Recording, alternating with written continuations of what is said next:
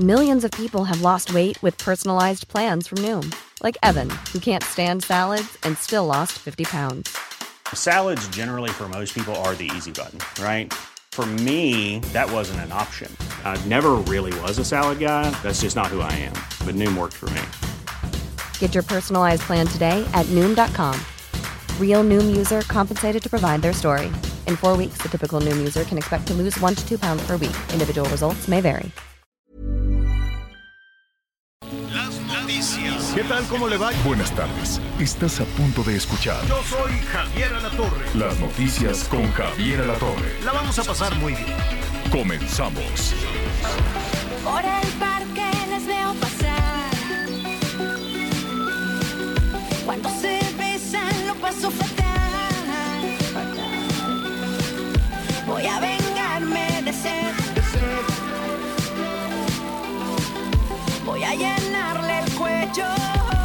polvos pica pica. Sufre amor, devuélveme a mi chica.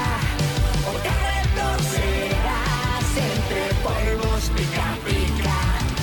¿Te acuerdas de esta, Miguelito? ¿Cómo están? Muy buenos días, buenas tardes en, otros, en otras partes del país. Miguelito, ¿te acuerdas de esta canción? Por supuesto, con los hombres G. ¿Cómo estás, Anita, amigos? Me da mucho gusto saludarlos, por supuesto. Década de los 80, 90, sonaba en todos los antros, sonaba en todas las discos. Los hombres G, devuélveme, devuélveme a mi chica. Este, pero, ¿qué está haciendo la señora Talía cantando esa canción, Anita? Pues mira, además de que está estrenando su disco que se llama Mixtape, espero en Dios, Mixtape, el, sound- el soundtrack de mi vida. Y este disco incluye 11 covers que formaron parte, pues, de la vida. Yo me imagino que en muchos sentidos, no solo musical, sino cuando vas a bailar y sales con tus amigas, con tus amigos, cuando andas de novia. Entonces, eh, pues es un, es, va a ser un exitazo, porque pues si te fijas, todas estas cosas que de pronto regresan del pasado con una versión tropicalizada, tan siquiera eh, pues por los artistas, ¿no? En su estilo, con su voz, tienen, tienen muy buena acogida. Así que eh, pues tiene a los hombres G, tiene también una pues algunas canciones de como Pachuco, de Maldita Vecindad, que claro que nos acordamos, Florecita Roquera, de Aterciopelados, Persiana Americana, ay, eh, de Soda Stereo y Rayando el Sol, de Maná, entre otros. Así que la verdad, a mí sí se me antoja. Y oye, que va a ser un documental, o ya lo, lo va a presentar.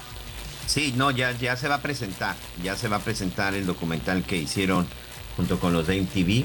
Y la verdad es que sí, ¿eh? Talía ha estado en esa crítica positiva y negativa. Recuerdo hace unos años que muchos decían que solo era una cara bonita, un cuerpo bonito y que no cantaba. Y de repente que sale cantando a capela. Y de repente que sale cantando este con este estilo underground y en donde demuestra que la verdad es que tiene que tiene muy bonita voz y sobre todo que sí sabe cantar y que sí canta. Creo que estas canciones sí son un ícono para toda una generación de los 80, 90 y como tú bien dices, hoy esos temas están remasterizando, se están relanzando, aunque también, no sé, ahí como que no la escuché muy bien, pero le cambió la letra, ¿verdad? Devuélveme a mi chica, no le dejó... ¿No le dejó la palabra esa donde nuestras madres nos mandaban a lavar la boca con jabón? Ah, Fíjate es que, que- me dice, me dice Leo, nuestro productor, que en algunas partes sí, genial. sí lo tienen que, lo tienen ahí que editar. Pero sí, ¿eh? Una canción que recuerdo en su momento, las mamás, los papás, los abuelos pegaron el grito en el cielo cuando escuchaban a David Sommer gritar a todo pulmón la estrofa principal de Devuélveme a mi chica. Pues sí, eh, ¿qué- qué- es- digo, es- esto de la censura en este sentido me parece, digo, me, me parece interesante. Pero sabes también que hay una parte que se censuró, eh, una parte que hoy tiene que ver con las cuestiones de género, porque en la canción original, bueno, decía, este, eh, me voy a vengar de ese marica, que es una palabra pues, que se utiliza mucho en España. Hoy también por las cuestiones de género, pues esa palabra también la censuraron, si no me equivoco, o la modificaron en el disco. Pues mira, la verdad, esas cosas me parecen apropiadas. Que censuren, no. Y si valdría la pena, este, también, Miguel Aquino, fíjate que van a decir que qué tontería, proporciones guardadas. Pero de repente, que quiero cantarle una canción a Clarita, pues por ejemplo le digo, Conejo Blas, ¿a dónde vas? Y luego digo, con esa escopeta yo dije, no, esa ya no. Entonces le canto unas cosas espantosas porque hago, pues, pues, me voy a... A ver, o sea, ¿no le cantas la de Conejo Blas porque el Conejo Blas lleva una escopeta? Colgando detrás, sí, porque, pues, ¿para qué voy a hablar de armas desde ahorita, por ejemplo? O sea, ese, de todos estos años que he vivido, aprendido y y trabajado Anita, en es este como, es como, es como si le pidieras a los niños que hoy ya no jueguen a indios y Ah, ah, vaqueros ah. o a los soldados. Pero fíjate, pe- pero No fíjate lo que, satanicemos. fíjate lo que pasa, exacto, eso sí creo que tienes mucha razón, pero sí nos pasa, o sea, mi condición humana de en- cuando estoy abueleando, o luego digo el arroro niña, el arroro ya, duérmete mi clarita, duérmeteme ya, porque viene y dije, no, Coco no, Chucho tampoco, porque, y otra vez vuelvo a inventar, este, porque no tenemos que asustar a los niños eh, en ningún sentido. Entonces, ahora que, que pues hay tantas cosas que hemos aprendido, sí me parece que vale la pena utilizar a ratos el criterio y que censuren las groserías, mire, de cual haya sido como haya sido, las van a traer en la boca Pero quienes mira. así lo deseen. Pero el término marica, sí, por ser incluyente, respetuosa en, en función de derechos humanos, lo modifican, estoy de acuerdo. Es perfecto. eh, puedo coincidir contigo. Sin embargo, sin embargo, yo te voy a decir. De pronto censuran o de pronto ay, pegan el grito en el cielo con ese tipo de cosas. Pero dime las porquerías y con todo respeto, no me voy a referir a ninguna canción. Que escuchan el día de hoy, Anita. Escuchen el día de hoy. El reggaetón no habla más que de que la mujer es un objeto, que la mujer es un trapo y en una hasta la comparan con un animal. Y es la, y es la música de hoy. ¿Y qué decimos de estos nuevos chavos exitosos que ahora resulta que son los representantes de la música regional mexicana donde están haciendo la apología del delito? A mí me parece más grave eso.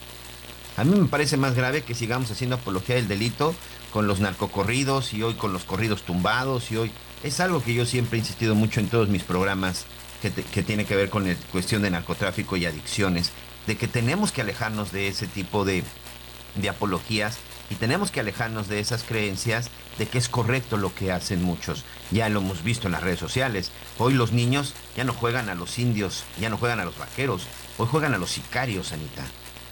Sí. Hoy Oye, juegan a, a- a- un a ser la gente del Chapo. su fiesta, este... Sí, sí, sí. Eh, Y, y es precisamente el tema. Coincido completamente contigo, que a lo mejor hoy con las cuestiones de género y todo eso, pero a mí me parece todavía más grave lo que verdaderamente hoy se interpreta y que verdaderamente es una apología, una apología del delito. Esa apología decir que si las armas y que si fulano y que si el grande y que si el jefe y que si el patrón, para mí eso todavía es mucho más grave y ahí no se dice absolutamente nada. Es más, los invitan a programas nacionales, es más, los Son- invitan a sea, eventos son- internacionales.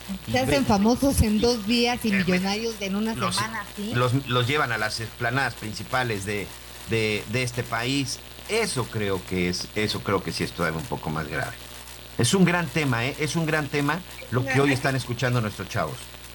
Uno, pues nos gustaría conocer la opinión de las personas que amablemente nos escuchan. eh, ¿Qué piensan al respecto de todo esto que, que sacamos a colación a raíz de, esta canción? Este, porque digo, yo sí me acuerdo que pues cantaba esta y otras, mi mamá y mi abuela. Digo, de verdad, se enfermaban y luego le pedíamos disculpas y luego las volvíamos a cantar y así hasta, hasta nuevo aviso. Este, pero sí hay un tema que, que tiene que ver con todo esto que es público, ¿no? Que dicen que el cine, que las series, pues son, son un reflejo de la realidad. Este, y luego dices, pues ya no sé si la realidad es un reflejo de las de las series, por cómo se ha eh, pues encumbrado todo este género de violencia, de narcos, de criminales, ¿no? Siempre salen como a ratos los príncipes azules, en fin, sí valdría a ser mucho un análisis eh, con, ¿qué será? Con sociólogos y además también con gente de la industria, ¿no? Generadores de contenido, pues para ver, porque te voy a decir una cosa, Miguel, de pronto, si no son rojos o amarillos, la o sea, no se venden, ¿no? Las buenas noticias a nadie le importan. Yo- digo, cada vez nos cuesta más trabajo encontrar algunas. Eres testigo fiel de que, bueno, bueno, pues qué podemos hablar también eh, de, cosas importantes y, buenas, positivas que pasen en el, en el país y se nos llena eh, el programa de, lamentablemente, pues, sucesos y noticias que no nos gustan, pero que hay que compartir y hay que informar y hay que este, cuestionar sobre todo.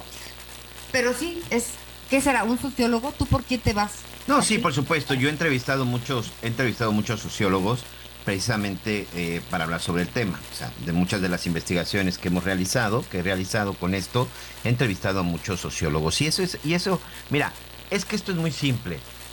Y, esto creo que, Anita, amigo, siempre ha sucedido en casa. Los hijos son el reflejo de lo que ven en casa. Los hijos son el reflejo de lo que ven con los padres. Y los hijos son el reflejo del entorno, o los niños son reflejo del entorno en el que se rodea. Entonces, de pronto, si tu niño está todo el día viendo estas cosas o vive en un entorno similar, pues de pronto, ¿qué puedes esperar que pueda tener ese niño? O sea, ¿qué es lo que puede absorber o qué es lo que puede ver, no?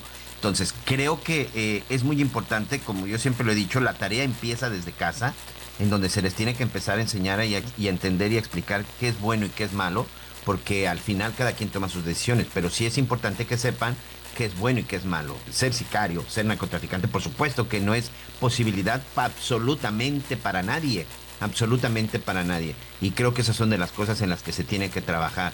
E insisto, hay muchas canciones el día de hoy que hacen apología del delito, pero también a la violencia. ¿sí? No voy a decir nombres, eh, por supuesto, pero hay muchas canciones reggaetoneras que hacen un énfasis a la violencia y sobre todo para denigrar a la mujer impresionante. Y hoy son los cantantes este más exitosos. Oye, y hay que dejarlo muy claro, para que esto suceda, pues es como en las parejas, ¿no? Es de ida y vuelta, es de dos.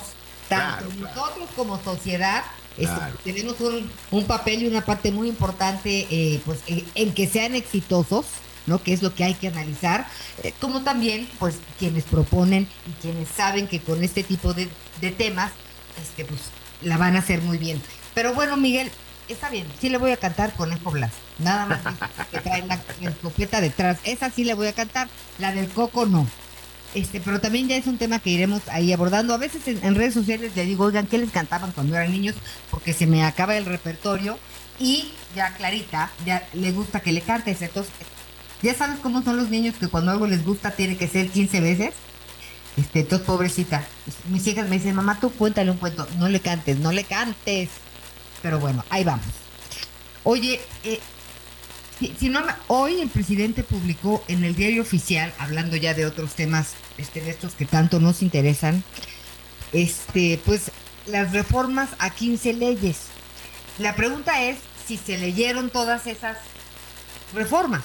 O sea, digo, para hacer una reforma tienes que haber leído todas esas leyes, ¿no? Que es eh, parte de, de la polémica y de la discusión que se suscitó a raíz de estas 20, eh, pues, pues reformas a, pues a 20 leyes que todos decíamos, bueno, ¿y a qué horas las leyeron todos? ¿A qué horas las leyeron todos, todas? ¿No? Eso por un lado. Y aún no se publica eh, algo que tenga que... Lo del INSABI tampoco, lo del INSABI, que es muy importante, Miguel, porque yo no sé si los hospitales del INSABI van a ser hospitales IMSS o los van a abandonar, o ahí se quedan y todos los que ahí iban vienen para acá. Hay que hacer de veras un análisis también sobre todo de la inversión de los dineros de las y los trabajadores. Es- es- o sea son muchas cosas que hay que pues que hay que entender o que tiene tiene que tener una respuesta. Hay muchas personas que en este sentido pues viven incertidumbre y entre eso pues tenemos el tema de, de la reforma a- al CONACIT que también es un tema muy importante, tiene que ver con la ciencia, ¿no? Por un lado pensamos que las niñas se acerquen a la ciencia. Bueno, vamos a ver en qué consiste esta, esta reforma que eh, pues vimos ayer la exposición de la directora, de Elena eh, Builla, y pues resulta que fatal, no puros desvíos de dinero, que vamos a entender a qué le llaman desvíos de dinero, a dónde iban, quién los recibía y qué hacían con él. Hablaremos con el científico este Antonio. Oye, fíjate, fíjate que hay una cosa, perdón, hay que te interrumpa, Anita. Ayer que yo veía esto del CONACYT, este, yo no sé, yo no sé qué tanto es verdad, yo no sé qué tanto es falso, yo no sé qué tanto es presunción. El hecho es de que a mí lo que me llama la atención es que si de veras el CONACYT tenía esas redes que estaban controlando prácticamente a todo México, ¿por qué se tardaron cinco años en hacer algo al respecto? Eh, o sea, el estar ahí, porque ojo, ¿eh? Ya son cinco años, ya son cinco años los que tiene este gobierno. ¿Por qué después de cinco años salen a decir todo esto? ¿Por qué no lo hicieron desde un principio como lo hicieron con muchas otras cosas que supuestamente habían encontrado que había desvíos y que había toda esta, toda esta red de corrupción? Por eso terminaron con el Seguro Popular y por eso crearon el INSABI, porque se supone que toda la ayuda que llevaba al Seguro Popular pues no estaba llegando a quien debían. Por eso terminaron con las, con las guarderías y las estancias infantiles. Por eso terminaron con muchos apoyos para, para deportistas este, en la CONADE, porque supuestamente esos apoyos llegaban. La pregunta es, ¿por qué en el CONACYT se tardaron cinco años?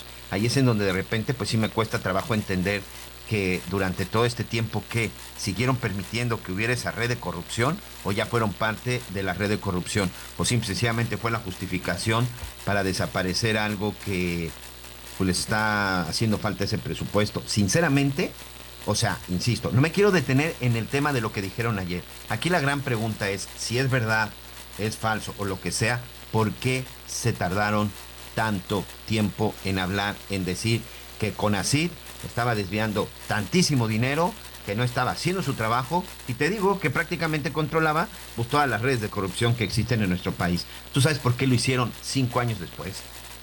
No, pues es algo que tendremos que, que preguntar y además, digo, Miguel, yo sí, yo quiero entender la ley, yo digo, a ver, este, lo único que sí quiero decir también es que cuando empiezan los conceptos de neoliberal, conservadores y todo esto en cuestiones, y aquí queda, como diría el presidente, como anillo al dedo, tan claras como la ciencia, a mí me parece que la ciencia pues no tiene que ver nada con la ideología, ¿no? Porque pues la ciencia ahí está, se comprueba, se investiga, o sea, son muchos años de trabajo. Eh, en México, pues yo pienso que tendríamos que tener un, potencial mucho mayor en cuestión de investigación.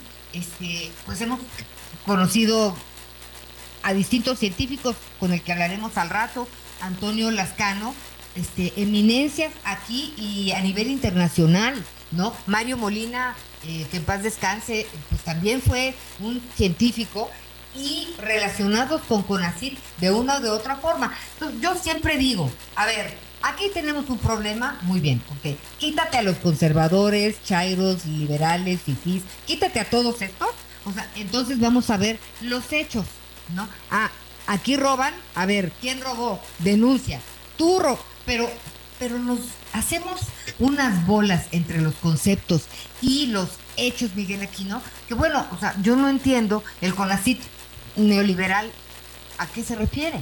¿A Es que, que- robaban? Mira, yo sinceramente a mí esas palabras ya me chocan. La de neoliberal, las de conservador, las de... O sea, tan sencillo.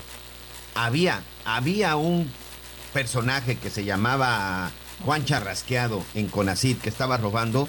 Me agarras a Juan Charrasqueado, Exacto. me lo investigas, lo detienes y lo metes a la cárcel.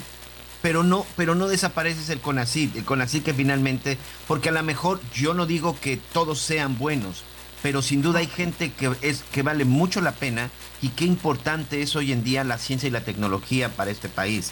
Yo sinceramente soy muy respetuoso de las Fuerzas Armadas. Yo quiero preguntarle, ah, bueno, ahorita que venga el experto, y quiero preguntarle a nuestros amigos, ¿en verdad es necesario que en estas investigaciones, en este Consejo Nacional, ¿cómo quedó el Consejo Nacional de Ciencia, Tecnología y Humanidades o cómo está el asunto? Sí, con un H ahí en medio, ¿no? Ok, debe ser yo creo que de humanidad, pero bueno, lo voy a revisar, perdón amigos, pero sinceramente el hecho es de que es necesario que la Sedena y que la Marina tengan una silla Y es en, es- CONACIT con H. en este consejo para verificar, para controlar, para supervisar, no lo sé, para aportar. O sea, ¿por qué, la secret- ¿por qué el ejército, por qué la Marina también tienen que estar hoy involucrados en las cuestiones de la ciencia y de la tecnología? Oye, Y hay corrupción. o- o- Ojo, s- perdón, Anita, ya más para concluir y, y- y terminar mi idea. Si hoy hay corrupción en una dependencia de gobierno, cinco años después de que ya llegaron al poder, esa corrupción ya es de ellos. Ese robo, ese desvío de recursos ya es de ellos. Esa ya no puede ser una herencia maldita. Si tú te quedaste con un trabajador que sabes que te está robando y, desde el primer día sabes que te está robando y tienes cinco años ya con él, en verdad, ¿es una cuestión del pasado o es una cuestión actual? ¿De quién es responsabilidad que hoy existe una dependencia corrupta que desvíe dinero?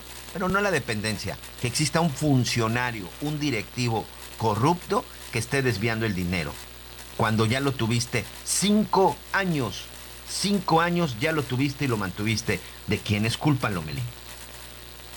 Oye, ya, ya, ya me acordé. Mira, todo el nombre que dijimos, que va con H en medio, es Consejo Nacional porque agregaron de Humanidades, Ciencias, Tecnologías e Innovación. Entonces, pues ahora las, las siglas quedan, pues, CONA, H, CIP, con Y. Y pues antes era el Consejo Nacional de Ciencia y Tecnología. Eh, a mí me parece que las humanidades ya estaban integradas porque yo recuerdo algunas investigaciones que se realizaban, por ejemplo, en la Ibero, este, en el Tecnológico de Monterrey, pero, pero digo, lo que tú dices es muy sencillo. Al que robó, pues A la y- cárcel. Y, ha sido lo de, y ha sido en general nuestra, pues nuestro tema de, de debate todo el tiempo. Ok, esto está mal, quítalo, pero ¿por qué está mal? ¿Quién lo hizo mal? ¿Quién se quedó con los recursos? ¿Dónde acabaron los recursos? ¿A dónde está el que robó? Pero no, este, nos quedamos en muchas carpetas de investigación, en el mejor de los casos, abiertas, y no tenemos pues ni rostro ni nombre de responsables. Ese yo creo que es un error porque pues todos los cambios los entiendes porque ¿qué dices? Oye, si esto funciona no lo cambies, ¿no? Cambia lo que no sirve. Entonces, bueno, poco a poco iremos platicando de, de estas reformas porque lo que más eh, llamó la atención por, en ese sentido, pues fue que déjate la manera desasiada en la que pasaron. Este, pues también la, la oposición totalmente pues anulada, ¿no? Eh, el bloque de contención pensó que con eh, pues tomar la tribuna pues no se llevarían a cabo estas estas reformas este pues la verdad es que no sirvió no sirvió no, no, no, no sirvió para nada yo mientras veía en distintos momentos lo que sucedía pues era entre la preocupación entre la furia entre la tristeza entre la desesperanza y luego la resignación y luego pues a tratarle de entender no que la primera pregunta es lo tendrán claro las y los legisladores que votaron por estas eh, 20 reformas pero bueno eh, son temas que iremos abordando poco a poco. Hoy por lo pronto con eh, pues, el científico Antonio Lascano pues vamos a escucharlo, ¿no? Es una par- él representa una parte muy importante en la ciencia eh, en nuestro país y te a nivel internacional, así que a ver qué nos diga, a ver que nos diga qué entendimos mal, qué entendimos bien, qué si valió la pena, qué no valió la pena. Ya escucharemos eh, su voz como un experto, ¿no? Sí, también nos vamos a platicar acerca de el título 42 en los Estados Unidos, que de pronto pareciera algo muy extraño, de que qué es esto, pareciera que es una ley interna, pero pues sí, debemos de conocerlo y saber exactamente qué va a suceder, pues ya, exactamente en una semana, Lomelí. El 11 de mayo. El 11 de mayo termina oficialmente el título 42, esta medida que fue implementada en su momento por el expresidente Donald Trump, que por cierto ya advirtió que de ganar en el 2024 y tomando posesión en enero del 2025, inmediatamente va a expulsar a todos los migrantes que se encuentran en los Estados Unidos. Pero bueno, este título 42 que estaría expirando el 11 de mayo, también habla de que mucha gente que se encuentra hoy en Estados Unidos podría ser expulsada, ¿eh? podría ser este, enviada eh, y lamentablemente no a su país de origen, en el caso de los que no son mexicanos, porque la mayoría de la gente que saldría por el título 42 saldrían por la frontera mexicana. ¿Qué significa esto? También lo vamos a estar revisando más adelante. ¿eh? O sea, ¿qué significa esto? O sea, que pues que somos un país de estacionamiento, ¿no? Porque digo, o sea, no podemos con los que tenemos y nos van a deportar más. Ya lo ya lo entenderemos un poco más adelante como como tú lo decías. Sí, también vamos a estar en Puebla, vamos a ver lo que sucedió con un grupo de ciclistas. Acá en Cancún también en la mañana, déjame contarte que un grupo de ciclistas fueron arrollados por un sujeto aparentemente en estado, en estado de ebriedad. ¿Qué fue lo que sucedió? En el caso de Cancún no se detuvo al sujeto, en Puebla sí. Casi lo linchan y de esto vamos a estar platicando con nuestro corresponsal. Por lo pronto me parece que tenemos que ir a nuestra primer pausa, Anita Lomelí. Sí, oiga, y pues Javier La Torre está rumbo a Londres, en Gran Bretaña, así que ya estaremos platicando de todo lo que va a pasar por allá. Por eso estamos aquí, Miguelita y yo, una pausa y estamos de regreso.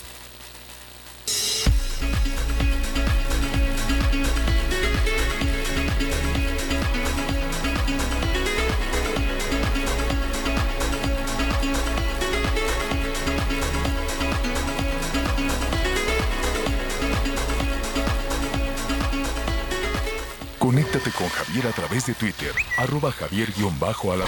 Sigue con nosotros. Volvemos con más noticias. Antes que los demás. Todavía hay más información. Continuamos. Bueno, me da muchísimo, muchísimo gusto saludarlo. Una disculpa, entramos un poquitín tarde porque apenas, apenas estamos llegando a Londres y entonces no sabe qué eterno batallar ahí en el aeropuerto. Este, algo les, algo les sucedió, pero bueno, ya, ya les estaré, ya les estaré contando. Una tarde muy nublada, una tarde con chipi chipi, así es que todo el, el baile de coronación de Carlos va a estar pasado por, pasado por agua un poquito. Ya les estaremos ofreciendo algunos eh, detalles un poquito, un poquito más eh, adelante. Comentarles pues que sí hay toda una efervescencia, hay comentarios en los pubs, por ejemplo, que es en donde se reúnen los británicos a tomarse la cervecita y picar ahí algo. Em, se toma la cerveza de manera diferente a la nuestra, no tan fría, ya ve que la cerveza pues tiene que ser helada y pues va ahí acompañada de algo. No, estos se la toman muy lentamente, unos vasones de miedo y ahí se andan haciendo tontos con, con, con su cerveza. Pero también este, hacen el licuachelas, tema es la Camila. Sería un No, quitazo. no creo que, que, que es una licuachela. Ay, Eh, te la vamos a invitar ahora que una le regrese. echan como pompons. Sí, le echan que le echan, le echan toda la dulcería. Este, Escuincles, chamois, pero tiene cerveza, No, por qué supuesto. cochinada. limón. No, no, no, Javier, yo te voy a hacer una y me vas a amar. Oye, para ti son las seis y media de la tarde, ¿verdad? Sí, aquí son en este momento las 6 de la tarde con 32 minutos y vamos este, corriendo ya a preparar, digo, veníamos la mortificación de, de entrar al aire, dije yo en el Notichairo, entonces tengo rápido. Cálmate. No, muy bien, cosa, cosa, que, cosa que les agradezco. Ahorita vamos precisamente a, a que te tomen una foto y te dan, ya sabes, te dan una serie de, de credenciales y cosas que para lo único que sirven es para que no te dejen entrar. Porque si te quitan las credenciales, aquí como en cualquier lugar del mundo, a la prensa le Oye, ponen ¿qué se llevaron a los del Estado. Mayor Mexicano o qué? No. Casi, casi. No, Entonces, si te, si te pones sombrerito, sombrerito de turista y andas así como, como, como viendo para todos lados, te dicen, sí, pásele, no pasa nada. Pero bueno, Oye. va a ser un gran evento, un evento por todo lo alto, un evento en el que el rey Carlos, Carlos III y Camila, pues han decidido echar la casa por la ventana, aunque con algunas limitaciones. O sea, sí van a gastar, pero van a gastar menos, por ejemplo, que en 1953, cuando la coronación de esta jovencita que se convirtió en reina, Elizabeth, Elizabeth II. Ella tuvo, por ejemplo, por decirles algo, pues tuvo como 6 mil invitados al baile, ahí a la, a la cena y a Westminster, y, y Carlos y Camila nada más tienen 2 mil. Él va a, dice que va a reciclar, ¿no? Que va a utilizar eh, pues dentro del protocolo hay unas, hay unas togas, hay unas capas, ¿no? Que él se podría mandar a, a haber mandado a hacer la suya, pero pues no, dice que va a utilizar algunas que ya estaban ahí en, el, este, en, eh, en la Torre de Londres, en donde están las joyas de la corona, que es una cosa impresionante. La que anduvo ya revisando los cajones ahí en la Torre de Londres fue Camila, dijo, a ver, sáquenme unas coronitas, a ver, a ver con cuál me quedo se quedó con una espectacular este, que ya se la están ajustando porque, bueno, incluso a eh, Carlos III que utilizará la corona de San Jorge para la, coronación y después se pondrá otra para salir a, Palacio. Ah, hay grandes discusiones alrededor de todo esto. ¿Sabes cuántos diamantes tiene la corona que lucirá Camila, que jamás nunca en la vida pensamos que llegaría hasta a donde está? Tiene 2.200 diamantes.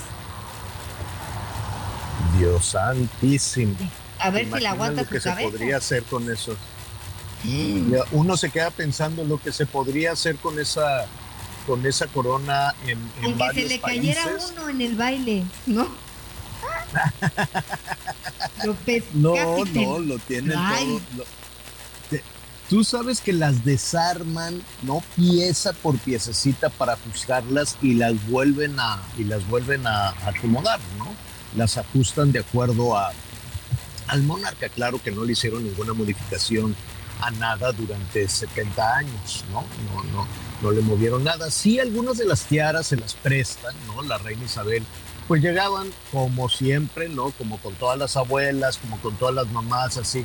Oye, mamá, ¿me prestas tu bolsa? ¿Me prestas un anillo? Es que voy a la boda de no sé qué. ¿A ti no te pasa, Anita, que te andan pidiendo tus piedritas para ir a los bailes y cosas así? Sí, Sí, sí, sí, sí, sí, claro que sí. ¿Me prestas tu abriguito? Sí, mijita, cómo no. Oye, y esos zapatitos, pues éntrale, mijita. Luego yo ando chancleando porque son como cenicienta, les quedan chicos, pero a fuerza se meten en su piecito, pero sí ya. Pero oye, imagínate que, bueno, pues digo, Kate ya debe de tener sus propias eh, joyas, ¿no? O todas serán heredadas y... Sí. ¿No? Sí, sí, sí, sí, seguramente, pero las tiaras muchas son prestadas, ¿eh?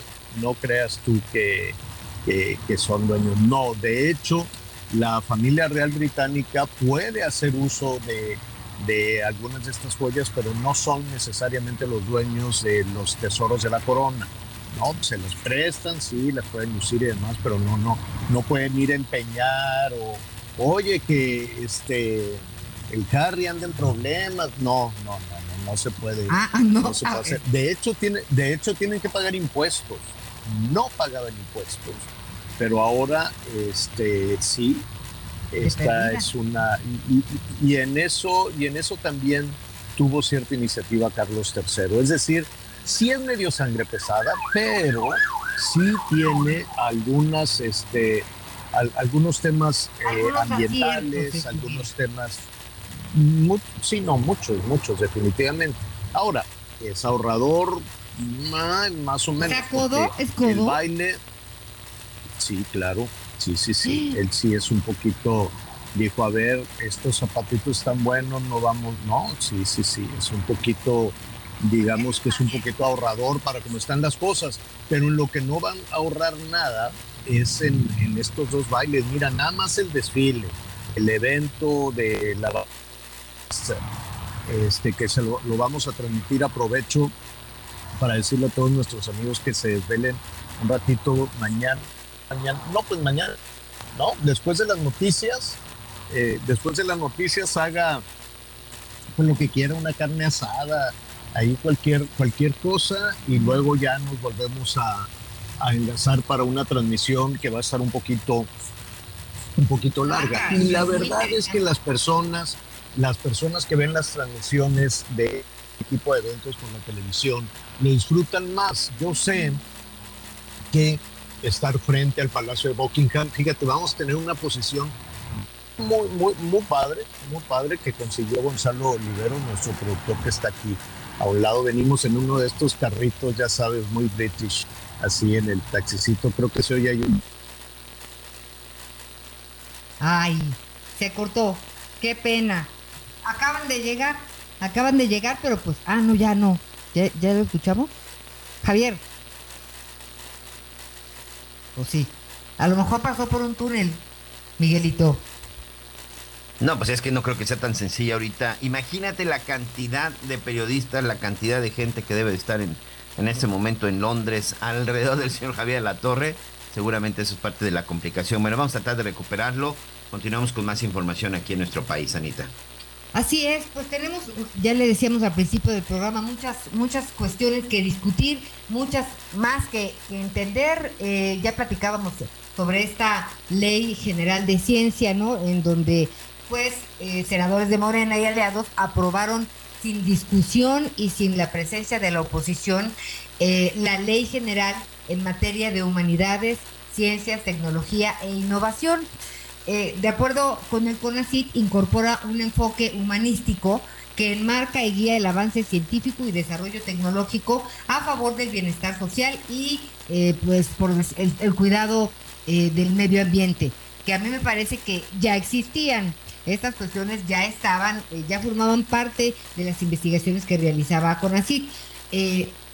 además, bueno, para que le quede claro, con la CIT suma la H de Humanidades y lo transforman en nuevo Consejo Nacional de Humanidades, Ciencias y Tecnologías. Entonces, pues vamos a, a, entender de qué se trata, ¿no? Lo más importante es saber lo que va a pasar a nivel científico, pues en nuestro país. Sí vamos a ser un país generador de investigaciones, sí vamos a tener esta oportunidad. Es una ventana al mundo, ¿no? Hoy tenemos, bueno, siempre creo que es importante estar buscando, Miguel, aquí no hablemos tan solo de las vacunas, por decirte cualquier cosa, ¿no? Acabar de entender bien todo lo que tiene que ver con, con eh, el, el COVID. Eh, por, así decirle, el contexto que, que, vive el mundo en frente a la pandemia. Hay tantas cosas que, que se tienen que, investigar y gente pues que se dedica a eso, ¿no? Es, es, una profesión. Entonces, eh, sí es importante que entendamos eh, en qué consiste esta, esta reforma de ley o esta... Sí, es una reforma, es una ley general de ciencia, pero no entiendo si realmente es una reforma o es otra novedad. No, pues es algo completamente diferente. Insisto, el, el hecho es de que hoy hasta el ejército y la marina pues tendrán un espacio. Pero sí, es algo completamente diferente que va a operar con un control completamente distinto. Tenemos nuestra entrevista lista, Anita. Así es, ya tenemos en la línea telefónica eh, pues a Antonio Lascano, con quien hemos tenido oportunidad de platicar infinidad de veces de distintos temas que tienen que ver con la ciencia, biólogo y profesor de la Facultad de Ciencias de la UNAM. Muchas gracias por platicar con nosotros. Encantado, a sus órdenes. Buenos días.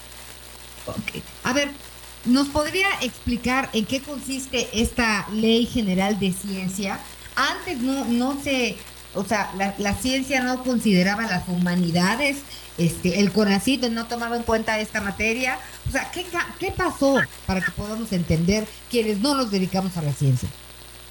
Bueno, lo que ocurrió aquí en pocas palabras es que la dirección actual del CONACIT que está encabezado por la doctora Elena Álvarez Bulla, eh, decidió, ignorando la historia previa que hay, que es muy rica al respecto, decidió que había que públicamente decir que ahora están las humanidades incluidas, cuando en realidad las humanidades, basta revisar la historia de, la, del CONACYT, de los eh, investigadores que son niveles 1, 2 y 3, eh, de los proyectos que se han subvencionado. La, la investigación en humanidades siempre fue parte del CONACYT, pero supongo que con la idea de presentar una institución que dicen que se está renovando, decidieron eh, agregar, hacerlo muy explícito. Eh, esa es la, digamos, la parte trivial. Eh, la parte más severa es que el cambio que se hace eh, que está eh, explicitado en un documento enormemente complejo para los que no somos abogados, un documento muy, muy largo.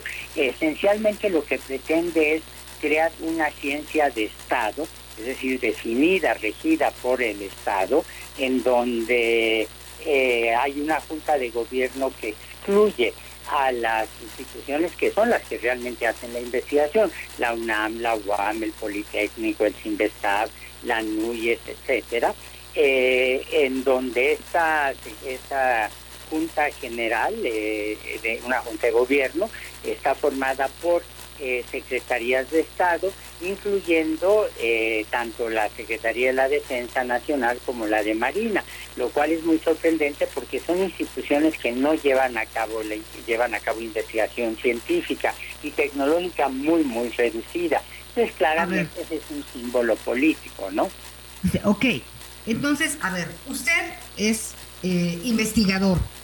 Eh, ¿Qué es, o sea, todo esta, este dinero que se movía hacia el TEC de Monterrey, hacia la propia UNAM, hacia eh, distintas instituciones, este, o sea, estaba mal manejado, sea, este es el problema, que, lo, que el dinero eh, estaba mal destinado, que las becas no era para quien realmente las necesitaban. O sea, ¿por qué, por qué llegar a esto? ¿Qué lo provocó, doctor Rascano? Bueno, yo creo que básicamente lo provocan los prejuicios de la doctora Álvarez Bulla y se presenta con mentiras, con mentiras tajantes, porque en primer lugar el dinero no fluye hacia instituciones, sean el Tecnológico de Monterrey o sean la Universidad Nacional. Eh, el dinero en realidad es resultado de la obligación que el Estado mexicano tiene de apoyar la eh, investigación y la docencia eh, en ciencias, en humanidades, en distintas áreas. El dinero se otorgaba según la calidad del proyecto que se presentaba y ese proyecto era evaluado por otros colegas científicos que sí conocían del tema y que podían decir la evaluar la calidad del contenido de las propuestas. Y el dinero que se daba estaba extraordinariamente regulado. Eh, de hecho, eh, le puedo decir rápidamente que eh, el dinero que los investigadores reciben es un dinero que es supervisado por las Contralorías internas, por Contralorías externas y la posibilidad de fraude no existe. puede existir, eso ciertamente, que el dinero se otorgue a un proyecto que falle, pero aún en esos casos uno está obligado a, demostrar en qué, en qué se gastó y en qué se utilizaron los recursos. Yo creo que aquí lo que se tiene es una campaña muy desafortunada, muy sorprendente, de mentiras que comenzaron incluso antes de que la doctora Álvarez Bulla tomara posesión de la Dirección General del CONACYT, con la idea de imponer un modelo que finalmente es una ciencia de Estado y totalmente ideologizado. Ese es el tema también. mezclar la ideología con la ciencia no siento que es una buena fórmula. Oiga, y la doctora Álvarez Builla, ella también es científica, ¿no? Es una muy buena investigadora y le debo decir que muchos a muchos nos dio gusto tener a una investigadora, eh, alguien que hace investigación en la Dirección General del CONACYT, pero además tener a una mujer, era la primera vez que el CONACYT era dirigido por una mujer y muchos nos entusiasmamos porque finalmente, aunque la calidad es la misma, las visiones pueden ser ligeramente distintas. Por ejemplo, la mayor sensibilidad de las mujeres hacia problemas de género eh, o de exclusión, etcétera, y a todos nos dio gusto. Para todos ha resultado eh, una sorpresa mayúscula ver la forma en que se ha conducido. Bueno, pues Miguel Aquino, mi compañero, también tienes algunas inquietudes. Don Antonio, ¿cómo está? Gracias, gracias, bienvenido. Eh, evidentemente usted es un conocedor de la forma en la que se han estado haciendo investigaciones, en la forma en la que ha estado operando con ACID y en la forma en la que debería, no solo en México, sino en el mundo, cómo se estos procedimientos. ¿Sería normal o en determinado momento es necesario que hoy en este nuevo Consejo Nacional de Ciencia, Tecnología y Humanidades y todo lo que ahora estarán ahí viendo, es normal, es necesario y prudente que el ejército y la marina tengan un espacio? Si estuviéramos en países como Inglaterra, Estados Unidos o Rusia, en donde las Fuerzas Armadas hacen investigación o promueven investigación eh, pidiendo eh, que se analice un cierto problema, yo lo encontraría totalmente justificable. En México no es el caso. Y al no ser el caso, uno se pregunta, bueno, y entonces, eh, ¿por qué están representados allí. Y si uno ve la tendencia eh, muy sorprendente y desafortunada, me parece a mí, del gobierno actual, pues es evidente que están eh, allí representados como pues forma parte del proceso de militarización del Estado y la sociedad que está llevando a cabo el presidente de la República. Tampoco están en un sentido meramente decorativo. Eh, en realidad están allí porque cumplen una función ideológica y yo me he estado repitiendo en estos días la famosa frase de don eh, Jesús Reyes Heroles. Eh, en ciencia, bueno, en política, la forma es fondo y aquí el fondo es claramente un mensaje de tipo ideológico. ¿Se sentirían cómodos los investigadores con esta presencia? Es decir, ¿esto va a permitir que se siga trabajando como hasta el día de hoy? ¿Esto tendrá un mejor avance? ¿O hablamos de que ciencia y tecnología con esto tendrán un retroceso? Bueno, yo creo que en realidad está usted haciendo dos preguntas. Yo por supuesto que me siento perfectamente cómodo hablando con eh, mujeres y hombres que sean de las Fuerzas Armadas. Yo creo que todos tenemos un respeto enorme, por ejemplo, por actividades como el plan DNC, que han jugado un papel muy importante en, en emergencias. Yo creo que todos reconocemos la ayuda, por ejemplo, que la Armada le ha dado en algún momento dado a gente que está haciendo investigación en los mares, en flora y fauna, etcétera. Yo ahí no tengo ningún problema. El problema es que los representantes de las Fuerzas Armadas tienen el entrenamiento adecuado, tienen la formación necesaria para dar opiniones válidas sobre distintos proyectos de investigación y esa misma pregunta se, se extendería a quienes sean los representantes de la Secretaría de Hacienda o de Salud o de Agricultura. Eh, el punto es que hasta ahora el CONACYT, como ha ocurrido en todos los países, tenía representantes de la comunidad científica, en donde lo que uno no sepa, otra lo puede completar, que es la manera en que funciona la evaluación correcta de los proyectos de investigación. Anita. Gracias. Eh, escuchando todo esto, bueno, digo, ojalá que si por lo pronto vamos a andar así, que se le, que, descubran algo para el sargazo sería lo menos que podríamos esperar. Pero ya hablando más en serio, eh, doctor, eh, ¿qué va a pasar con la comunidad científica? Bueno, por lo pronto lo que hay que decir es que desde que el presidente eh, López Obrador tomó posesión, hemos visto una contracción del aparato educativo y en ningún país del mundo se puede separar la educación de la investigación científica. Históricamente eso se puede mostrar. En los dos últimos años del gobierno del licenciado Peña Nieto había habido una reducción de 25% en el presupuesto que se destinaba a la ciencia. Entonces llevamos seis años de contracción del aparato educativo y contracción del aparato educativo significa, por ejemplo, que no se abren nuevas plazas para los investigadores jóvenes, que el número de becas se ve restringido, que la diversidad de proyectos se va a ver limitada y algo que a veces la gente no toma en cuenta, eh, los matraces se rompen, los cromatógrafos de gases se hacen viejos, los telescopios es necesario sustituirlos, las computadoras dejan de funcionar, la infraestructura científica es una infraestructura cara que hay que estar renovando todo el tiempo. Bueno, doctor Lascano, pues eh, tendremos que seguir platicando, ¿no? Eh, se espera que haya amparos, impugnaciones, vamos a ver, este, pues qué sucede.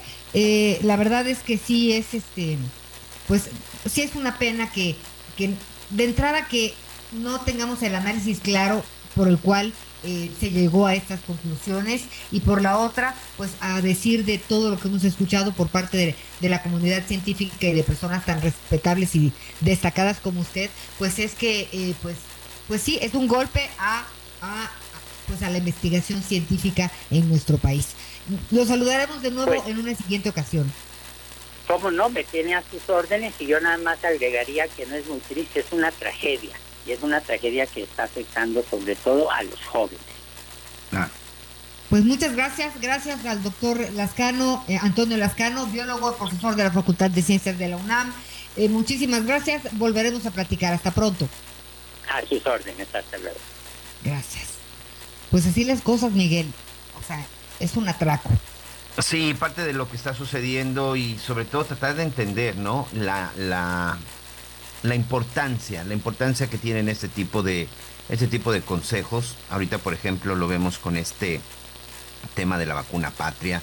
Lo hemos visto con muchas otras cosas donde se ha responsabilizado el CONACID, pero también la forma en la que se preparan nuestros futuros científicos, Anita. De por sí ya estamos cansados de la fuga de cerebros. Yo te quiero preguntar, hoy qué investigador, hoy quien que tenga esta capacidad, pues va a querer estar en el CONACID o va a querer continuar con estos trabajos en México, ¿no? Bueno, pues por lo pronto así están las cosas. Más adelante eh, hablaremos también eh, sobre estas reformas con el senador Damián Cepeda. Regresamos después de una pausa, Miguel. Así es, vamos a una pausa y regresamos con más en las noticias con Javier Alatorre.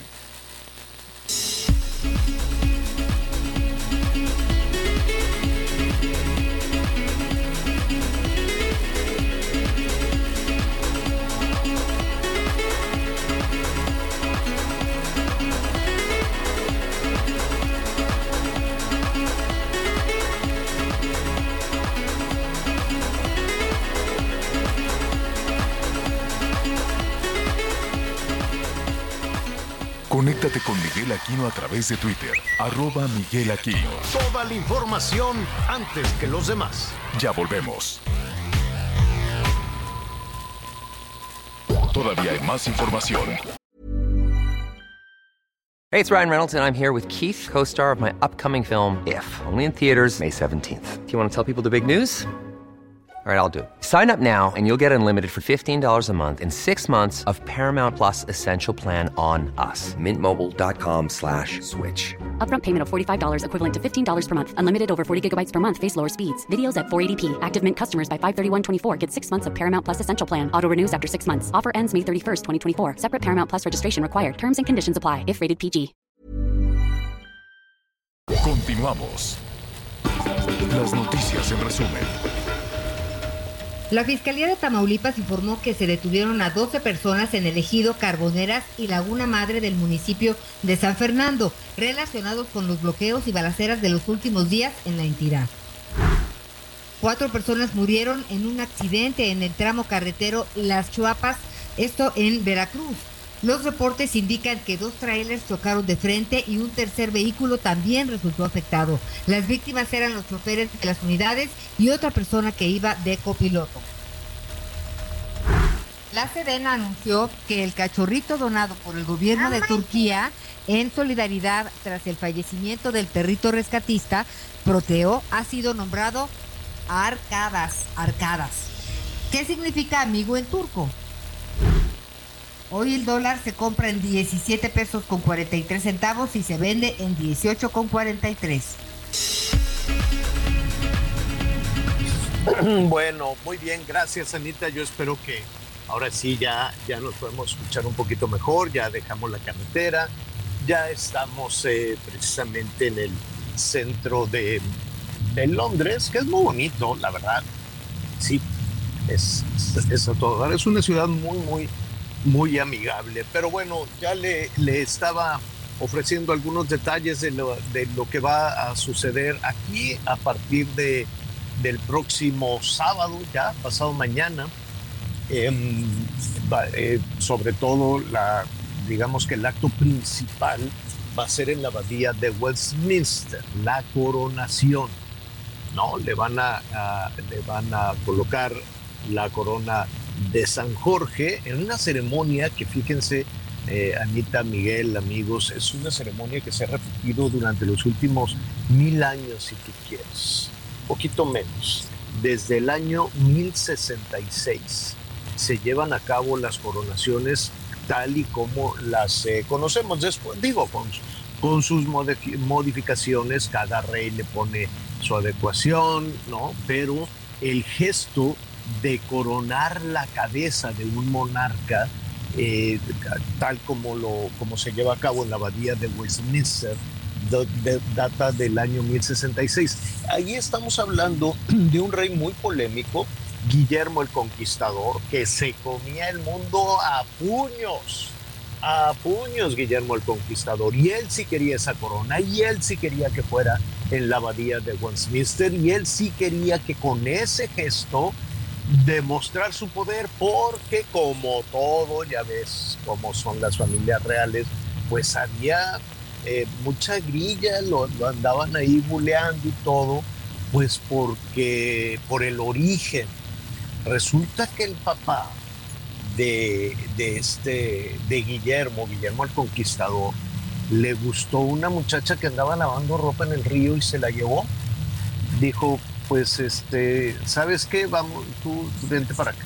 Y la muchacha también se enamoró pero pues era una, este, creo que era de origen vikingo la muchacha, fíjate, pelirroja. Eh, ya ves que aquí los pelirrojos luego andan metidos en medio de los escándalos. Pero entonces de ahí nació Guillermo. Y entonces pues le decían bien feo, le decían eres el bastardo, tú no puedes ser el rey, tú no tienes la... Y entonces se prendía como chile y, y se convirtió en rey. Luchó toda su vida. Pobre hombre, luchó toda su vida por defender el poder, luchó hasta, bueno, y luego tuvo un hijo malcriado, le salió tan mal el muchacho, qué bárbaro, pobre Guillermo, y entonces entre que batallaba con el hijo, entre que batallaba con todos los, este, pues acuérdense que estamos hablando acá, no estábamos hablando de la Commonwealth, estamos hablando de, un, de guerras, estamos hablando de Inglaterra, de una Inglaterra toda dividida, con muchas amenazas. Entonces él quería demostrar que era un hombre poderosísimo y por eso hizo toda esta parafernalia que no es otra cosa más que demostrar que tienes el poder.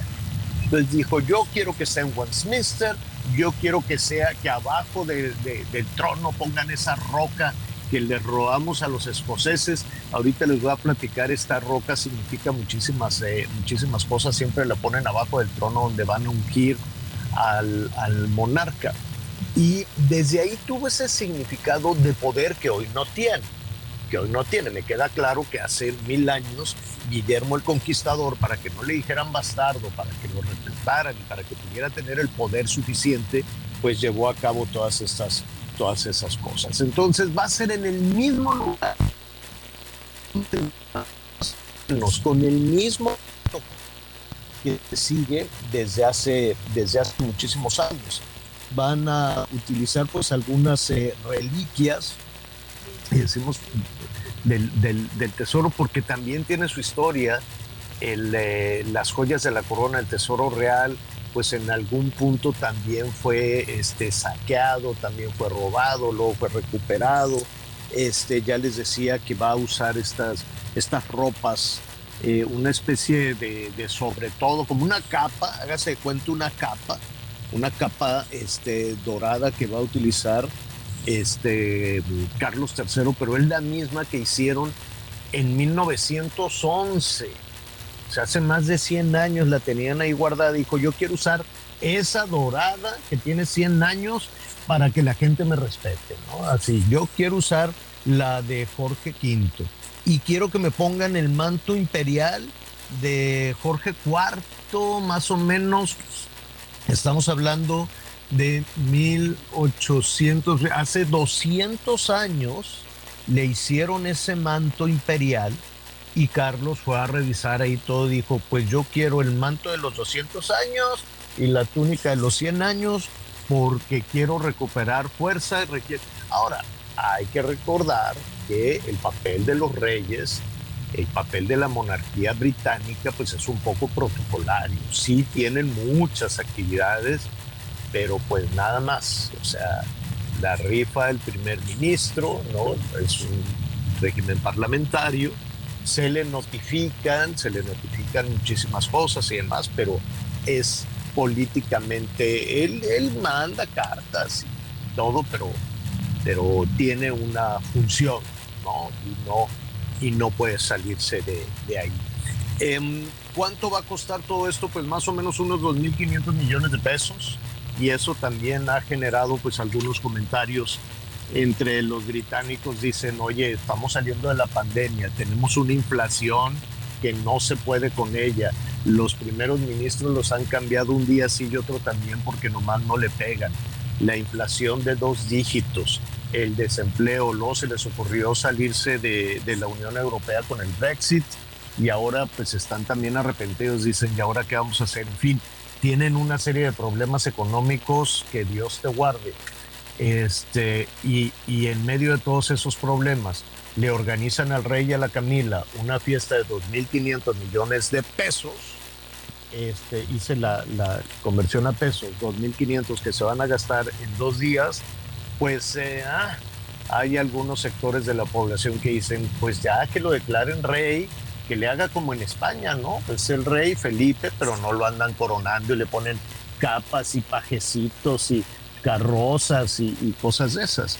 Eh, Aunque, es Javier, otra cuestión, La, ¿no? la Sí, verdad es dime. que suena lógico todo lo que dices y estas expresiones por parte de algunos sectores de la sociedad eh, inglesa, pero también una parte importantísima del turismo que acude a este país, pues es a conocer Ah, claro. Las joyas de la Claro. reina, el castillo de Westminster, la abadía de Westminster, en fin, todos esos lugares emblemáticos. Este, esa es una entrada muy importante de Y quieren ver pasar, y quieren ver pasar al rey, y quieren ver pasar Sí. al rey, claro. Sí, sí contribuyen, sí contribuyen, pagan impuestos y sí contribuyen, sobre todo en el tema de que la gente quiere verlos, pues, ¿no? Así, ay, vamos a ver al rey que va a salir, pues sí. Y llegan miles y miles de turistas. Mándanos foto cuando te pares junto a uno de los soldados ahí. Ah, sí. Palacio. Le voy a gritar, Carlos, Carlos, Carlos, así para que volteen. Nos tomamos una No. selfie. Pero sabes que se me hace que si Me voy a gritas subir, Camila, Camila sí la saca la, manita. Se me hace que Camila sí jala, ¿no? Me voy a ir detrás de la carroza, no sabes esa carroza, el carruaje Ya lo vi. De oro, Han estado Exacto. ensayando de oro, noche. oro. Entonces ahí Sí, lo hemos ensayan, sí, es como Pero es de a mí oro, me Javier. tocó, me tocó, este, sí, digo, no, no, no, este, debe estar así medio chapadito, pero sí, sí es de oro. Lo hicieron y para, mira, es que los reyes, estamos hablando de 1700, estamos hablando del año 1700, entonces pues les importaba tres pepinos y decían a mí me hacen mi carruaje de oro y por qué no. En fin, eh, son, son algunos eh, de los detalles, es el protocolo en la familia real, que es la familia más real, más famosa y controvertida del mundo. Y desde luego, como tú muy bien señalas, Anita, pues atrae a visitantes de, de todos lados del mundo.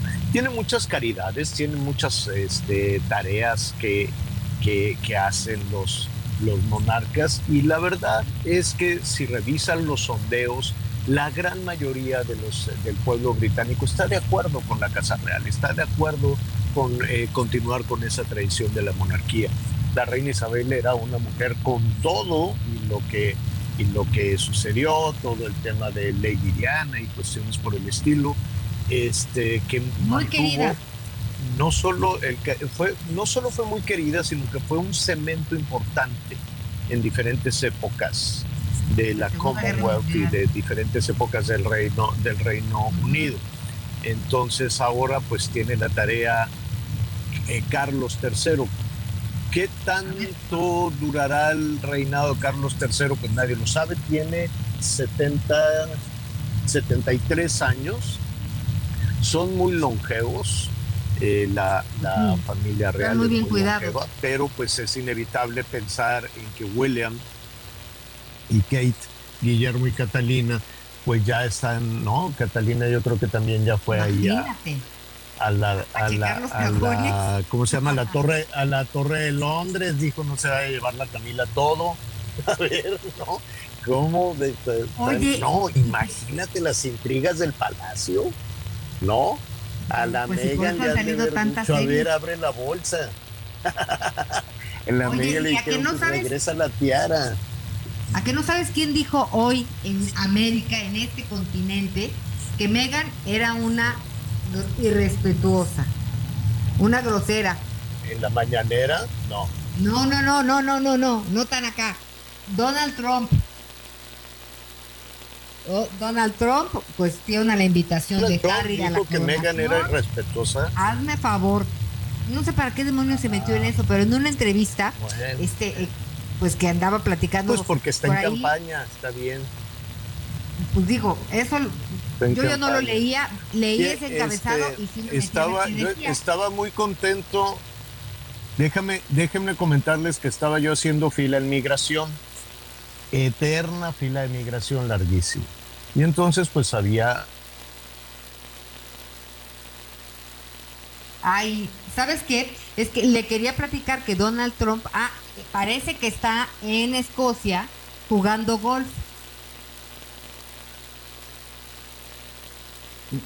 ¿Me oye? No me oye. Miren, se va y viene, pero bueno, ya les contaremos este, pues, pues todo esto que es como el gossip, ¿no? Todo el radiopasillo que, que surge a raíz de, de eventos como este. Pero pues, sin lugar a dudas, es un hecho histórico, Miguel Aquino. Cada vez yo creo que serán de distinta forma, ¿no? Tienen que adaptarse pues a la nueva sociedad, ¿no? Las y los jóvenes pues tienen la palabra. La reina fue querida por muchas razones, sobre todo por eh, un papel importante que jugó en la Segunda Guerra Mundial. Y esa generación, le hasta la fecha, quienes todavía circulan en este mundo, pues le rinden pleitesía y le tienden profundo agradecimiento y respeto porque fue solidaria, humana y, y dejó de ser reina para apoyar a su, a su gente este, y a su país. Ahora pues las cosas han cambiado, ya hablábamos de los dineros, este no deja de ser pues una estridencia, ¿no? Si comparas con quien está viviendo una guerra, pero pues lo cierto es que eh, para pues el Reino Unido es un acontecimiento, todo lo que tenga que ver con la monarquía y forma una parte muy importante de la historia y del desarrollo de este país, Miguel. Así es, bueno, pues es parte de lo que Javier La Torre estará transmitiendo en vivo, ya lo escuchó usted, en vivo precisamente el día de la coronación. Y bueno, rápidamente vamos a continuar con algunos de los temas que eh, le presentábamos el día de hoy. Ya tenemos en la línea la doctora Sandra Álvarez, ella es directora general de Sin Fronteras Doctora, gracias, bienvenida a las noticias con Javier Latorre, lo saluda Miguel Aquino. Para platicar un poco acerca de la, exactamente estamos a una semana del término del famoso eh, acuerdo, de este título 42 en los Estados Unidos. Primero que nada, ayúdenos a recordar qué significa esto, por qué fue implementado en su momento por el, presidente, si no me equivoco, Donald Trump. Gracias y bienvenida. Muchísimas gracias, Miguel. También un saludo a Ana ahí en el estudio. Muchísimas gracias por invitar Sin Fronteras. Y bueno, qué bueno que tocan este tema que es sumamente importante específicamente para la política y el contexto nacional que estamos, bueno, que estamos visibilizando en temas migratorios.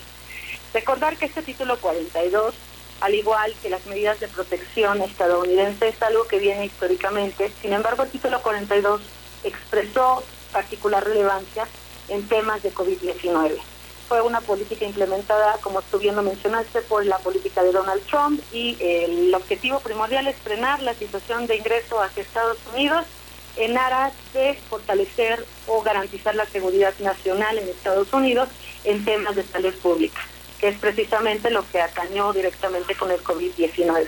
¿Qué implicó para México? ¿Qué implicó para los países en Centroamérica? Pues deportaciones arbitrarias, eh, vuelos eh, a espacios y estados de origen, específicamente para las personas, un incremento en la detención migratoria tanto en Estados Unidos como en México, asimismo como violaciones a derechos humanos de niños, niñas y adolescentes en detención migratoria y sobre todo que no se garantizara el principio de oír y recibir asilo, Miguel. En cuanto termine esto, doctora, ¿qué es lo que va a suceder? porque se habla mucho de por sí ya de una expulsión masiva, ya habíamos visto los acuerdos inicialmente. ¿Qué es lo que va a suceder a partir de que quede completamente ya fuera esta, este título 42? Pues básicamente lo, es algo que ya estamos observando de manera radical. La desinformación que ocurre para la población que atendemos, que viene de Centroamérica y que viene de otros países, es toral porque está implicando un doble discurso. Se va a levantar el título 42, estas barreras, el título 8 del título 42, se van a, se van a levantar y al final de, de, cuentas lo que va a provocar es un aumento y un interés masivo de que la población busque buscar o solicitar asilo o ingresar al vecino país del norte. Esto fue una situación, una política pues desinformada, porque claramente sabemos que independientemente o a nivel histórico, Estados Unidos siempre va a frenar la migración. Y a manera de discurso, a manera de cambio por cuestiones políticas, como lo que ocurrió anteriormente con enveñas del Tratado de Libre Comercio, ahora va a ocurrir precisamente quizá otra política mucho más robustecida para frenar la migración. Estamos esperando que esto se incremente de manera masiva y que al final de cuentas medidas como las que, que anunciaron por parte del gobierno estadounidense, como el despliegue de más de 1.500 militares en frontera, esas políticas en aras quizá del crimen organizado, y en Dara de esta distribución de fentanilo, que también es un plenamente discutido, provoca precisamente que la población sí sienta temor, pero al final de cuentas el deseo exclusivo de poder acudir al sueño americano. Entonces va a incrementar en este caso la, la situación, sin considerar que es una responsabilidad tanto del gobierno de Estados Unidos como una responsabilidad de país, de tránsito, destino y retorno, como lo hizo México, y responsabilidad también de los países de origen. Hablamos de pronto de esta salida, de esta expulsión, deportación, como lo quieran llamar, de los migrantes. Bueno, si son mexicanos, pues llegan a su país y seguramente se irán a casa. Pero ¿qué pasa con los centroamericanos? ¿Qué pasa con los asiáticos? ¿Qué pasa con los sudamericanos? México estará listo, organizaciones eh, no gubernamentales que dan apoyos, ¿estarán listos para recibir a esta cantidad de migrantes en nuestro país? Siempre hemos señalado que lamentablemente nunca estaremos listos para poder brindar las garantías a las personas que, los derechos humanos para las personas que, que las necesitan y que la requieren, ¿no? Se habló en su momento de un tercer país seguro, se hablaron de este tipo de acuerdos que afectan directamente a la población, pero al final de cuentas lo que se hace son violaciones masivas a derechos humanos, una expulsión, como tú bien mencionabas, Simplemente en el último vuelo que tenemos documentado del año implicó el regreso de 80 personas a Guatemala, ni siquiera algunas de ellas a sus países de origen, ni siquiera algunas a Honduras, El Salvador, porque lamentablemente la gran mayoría de los vuelos están este, orientados hacia unas entidades específicas, como mencionabas en el caso de México. Entonces es importante eh, mencionar que no tenemos ni siquiera la capacidad institucional en México para hacer algunos requerimientos de solicitudes de asilo. Los albergues se encuentran altamente colapsados. La Comisión Mexicana de Ayuda a Refugiados es la instancia que se encarga precisamente de, de, velar porque la persona sea reconocida o no como refugiada. No contamos, ni incluso por parte del Instituto Nacional de Migración, con mecanismos exhaustivos. Lo vimos en Ciudad Juárez, el tema de la detención migratoria no es la vía no existen las suficientes medidas de regularización o los lineamientos de regularización migratoria necesarias para que las, personas puedan acudir a una situación regular dentro del país.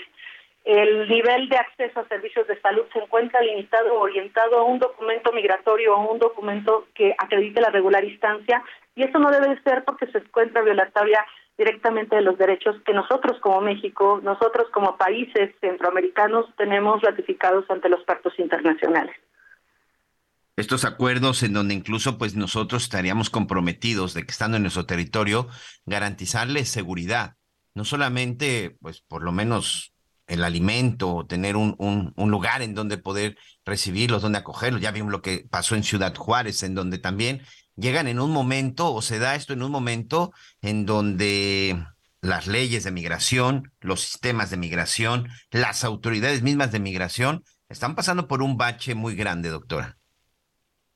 Así es, y es algo que no solamente es de ahora, es algo que hemos documentado desde hace más de 25 años todas las organizaciones de la sociedad civil.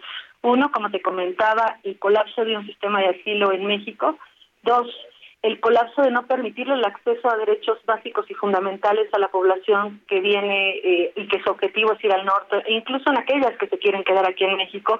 Y tres, desmotivar algo que es sumamente violatorio a un derecho humano, que es la piedra angular del asilo, el regresar a las personas a su país de origen donde su vida, libertad y seguridad corren peligro. Y eso trae como consecuencia violar, nuevamente lo que te comentaba, los pactos a los internacionales que México ha e ir en contra del discurso internacional y de la política de asilo mexicana. Y bueno, pues vamos a estar muy atentos. El 11 de mayo, el 11 de mayo vence, vence este famoso título 42 vence cuando hoy los Estados Unidos, ya bien lo comentabas, doctora, tiene reforzada la seguridad por los temas de narcotráfico, pero por supuesto que se jugarán un papel importante también en este, pues seguramente en esta expulsión, en esta deportación de, de miles de migrantes. Y bueno, vamos a ver qué sucede, pues sobre todo con los países fronterizos, que normalmente son los que reciben en todo, toda la, toda la carga principal, ¿no? Ciudad Juárez, lo vemos en Tijuana, lo vemos en Mexicali, de pronto como todas sus calles empiezan a llenar de migrantes. Si no lo permites, estaremos en contacto contigo, platicamos pues la próxima semana exactamente, ya que esté eh, eh, pues concluido oficialmente el título 42 y ver cómo están las cosas en la frontera y sobre todo a ver ustedes qué están encontrando desde Sin Fronteras. No, pues muchísimas gracias por la invitación, Miguel, y Ana también por allá. Y pues agradecerles este espacio, mencionar que la migración no es un delito, mencionar que debemos respetar los derechos de las personas y pues también compartirles que con base a estas áreas eh, que estamos realizando en actividades migrantes, eh, estamos realizando una campaña de ingresos a aeropuertos precisamente para visibilizar eh, que no está comprometido el gobierno mexicano, que se llama la campaña Voces Aeropuerto, y la pueden consultar en Contigo Sin Fronteras. que Muy sería bien. una gran utilidad para ustedes. Muchas gracias, Miguel. Gracias, Ana. Gracias, muchas gracias. Ahí está la doctora Sandra Álvarez, directora general de Sin Fronteras. Me quedo con esta parte final en donde todos debemos entender esto, Anita. Incluso también como sociedad, ¿eh? La migración no es un delito. Y además México tenemos este compromiso y tenemos esta responsabilidad con los migrantes porque ¿quién no tiene un familiar, un conocido o un amigo que hoy no esté o que haya intentado irse a los Estados Unidos de, de migrante en busca de una mejor calidad de vida, Anita?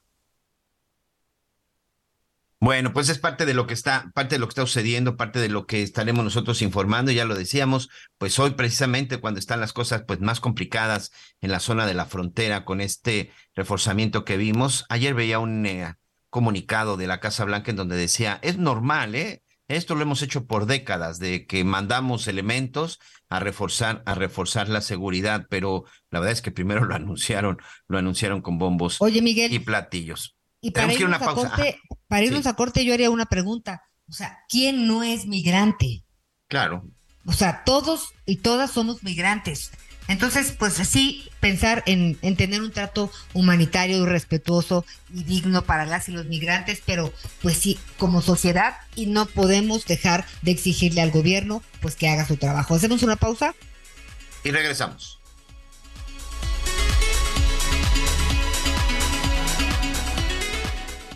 Conéctate con Ana María a través de Twitter, arroba Anita Lomelí. Sigue con nosotros. Volvemos con más noticias. Antes que los demás. Todavía hay más información. Continuamos. Ruta 2023.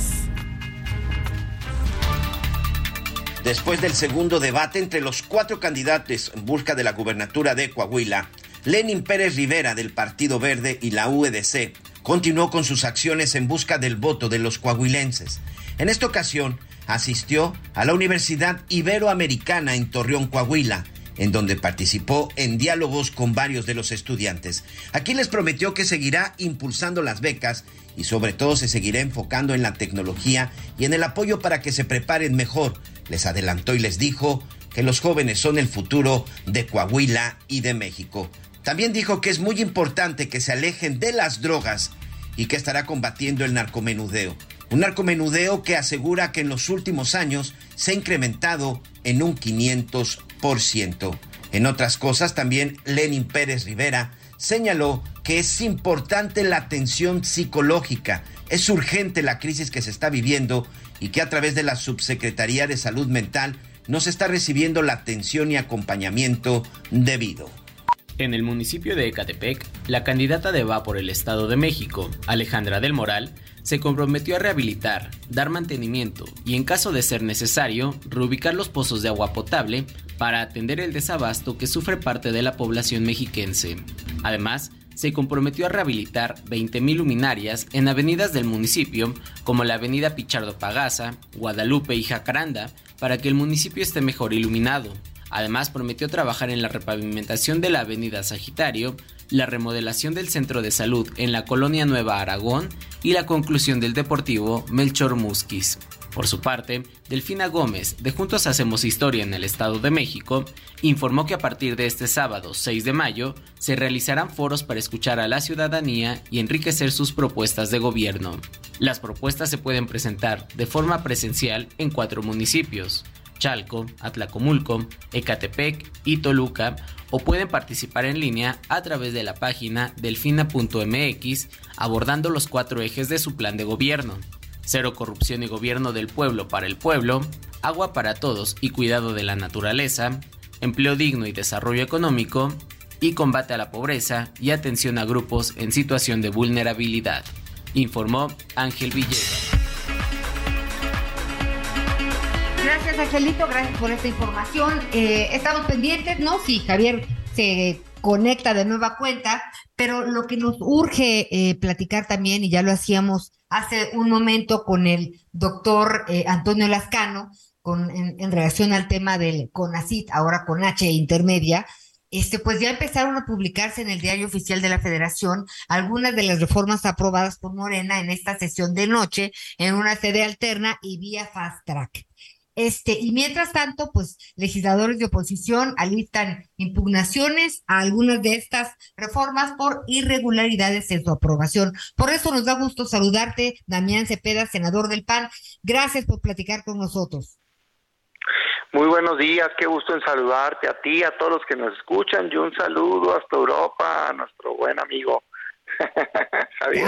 oye, la verdad se la está pasando bien. No es que acaba de llegar el pobre corriendo, ya nos platicará. Pero a ver, o sea, sacrificado, anda sacrificado. Sí, como debe de ser. ¿Por dónde empezamos a entender? A ver, este, por lo más un grave. tema es la forma desaciada en la que se hicieron, este, pues, este, pues, eh, pues estas leyes, no estas reformas por dónde van a empezar a impugnar. Realmente cuando ya se publicó en el diario oficial de la Federación, una impugnación sirve de algo. Eh, platícanos en cuál es el escenario, Damián. Con mucho gusto. Mira, yo quisiera iniciar resaltando el daño mayor que se le hizo a los mexicanos ese día. No es siquiera esta aprobación de este paquete de legislación. El principal daño es a lo que se negó a hacer Morena y el presidente López Obrador, que es se negaron a nombrar a los comisionados faltantes del INAI, que es el órgano constitucional que nos garantiza a todos los mexicanos el derecho a la transparencia. O sea, ese es el tema de fondo, eso es lo que generó la disputa. Como tú sabes, como saben quien está escuchando, pues tenemos los mexicanos el derecho a acceso a información, tenemos derecho a saber en qué se gasta el dinero público, además pues, tiene todo el sentido común, pues si nosotros lo pagamos pues es de impuestos, pues debemos de saber en qué se gasta. Pero el gobierno Morena no ha querido y ahí están las declaraciones públicas del presidente, las filtraciones de audios del secretario de Gobernación y han evitado desde hace más de un año que se nombre a ese órgano al grado que ya lo tienen sin poder funcionar pues claramente, ¿quién se va a oponer a que exista transparencia en México? Pues solo aquel gobierno que quiera hacer corruptelas o actos indebidos. Y gracias a que existe ese derecho a la transparencia hemos sabido a lo largo de la historia, ¿eh? solo este gobierno, pues lo que se acaba de saber de la familia del presidente, los 15 mil millones de pesos de Segalmex, del pasado Odebrecht, estafa maestra, del de Calderón, la estela de luz, es decir, es un órgano que funciona. Pues no ha querido Morena nombrarlo, ha evitado que pueda funcionar y eso generó que en la oposición dijéramos, oye, pues tenemos que tomar todas las medidas que estén a nuestro alcance para forzar a Morena a garantizarle el derecho a la transparencia a los mexicanos y nombrar algo a lo que se resisten a hacer. Y eso dio pie a la toma de la tribuna. Yo no soy muy de andar tomando tribunas ni de pancartas, a mí me encanta el debate, el contraste de ideas, la argumentación, pero sí creo que es válido no solo en México, sino en el mundo, ante una postura radical, dañina de Morena de no querer garantizar el derecho a transparencia, hacer todo lo que tengas que hacer. Y eso llevó a una serie de irregularidades de los y las senadoras de Morena que desesperados por quedar bien con su jefe, el presidente, y aprobar estas legislaciones, pues cometieron todo tipo de abusos, desde aprobación de legislaciones prácticamente sin leerlas, o sea, en un día, dos días, en fin, sin garantizar ese principio constitucional de deliberación democrática adecuada que tiene que dar, que por cierto ya hay precedentes que dice que la Corte tumba esas leyes, luego se enojan, pues es que apruébenlas bien, hasta falsificación de firmas, cerrar oficinas del Senado con candado para evitar que entraran, evitar a los ciudadanos poder entrar a el Palacio Legislativo, eh, sacar a la prensa, eh, sesionar sin quórum y una serie de irregularidades que sin duda van a hacer que les tumbemos esas leyes en la Corte. O sea, sí va a ser, o sea, sí va, sí, sí es posible. Completamente, pero, pero no nada o sea, Están todos los argumentos que claro, o sea, no me queda la menor duda. quiero pensar que pues para eso existen las leyes, pero así como lo expresas tú y lo sabemos nosotros, eh, pues también lo saben todos. ¿eh? ¿Cómo, cómo, eh, un legislador, pues, brincarse todas las trancas de la ley? O sea, e, esa es la parte en donde yo digo, o sea, tendría que ser el cuál es mi conclusión? ¿Sabes cuál es mi conclusión sincera? Y se las dije en una comisión y causó que un senador se molestara, pero hoy me dio la razón el presidente. mi, mi conclusión sincera es que les gana y se atropellan por desesperación de, de cumplirle a su jefe, al grado que al final le incumplen porque hacen tan mal las cosas que les vamos a tumbar las leyes, cuando era válido que debatiéramos esos temas. Si eso yo no lo niego, pues claro que puedes debatir el tema que quieras. Lo que no puedes hacer es brincarte todo un procedimiento porque los ciudadanos, no los legisladores, tienen blindado el derecho a que se hagan bien las leyes, porque a quien les va a regir es a ellos. Te voy a, dar una pregunta. En este, en este, en este asunto de las reformas a la ley, por ejemplo, desaparece el INSABI. O sea, ahorita qué está pasando con el INSABI? Ya no da servicio, todo está, o sea, en este, o sea, ¿hasta cuándo? ¿Qué tiempos eh, tiene para que haya una transición o que siempre no haya? cada ley dice cuando entre en vigor y si hay un proceso de transición. Eh, en tanto, pues está vigente lo anterior. Hoy yo que te diría, déjame darte ejemplos concretos. Me tocaste el tema del INSABI. ¿Es correcto que se desaparezca el INSABI? Sí, por supuesto, es un desastre. Hay 35 millones de personas que no tienen acceso a salud. Fracasó. Pero ¿cómo va a ser sano? ¿Cómo va a ser profesional? ¿Cómo va a ser legal que en un solo día de debate se apruebe un nuevo sistema de salud? es algo irresponsable. Bueno, la Constitución protege que no se haga eso, pues. Eso, cuando tú tienes que aprobar por urgencia algo, tienes que documentar la urgencia. Y no, no es válido decir nomás, es que mi jefe le urge que fuera para ayer. Pues no, ya tienes que haber dado todo un debate. Entonces, esa ley la vamos a impugnar por dos vías.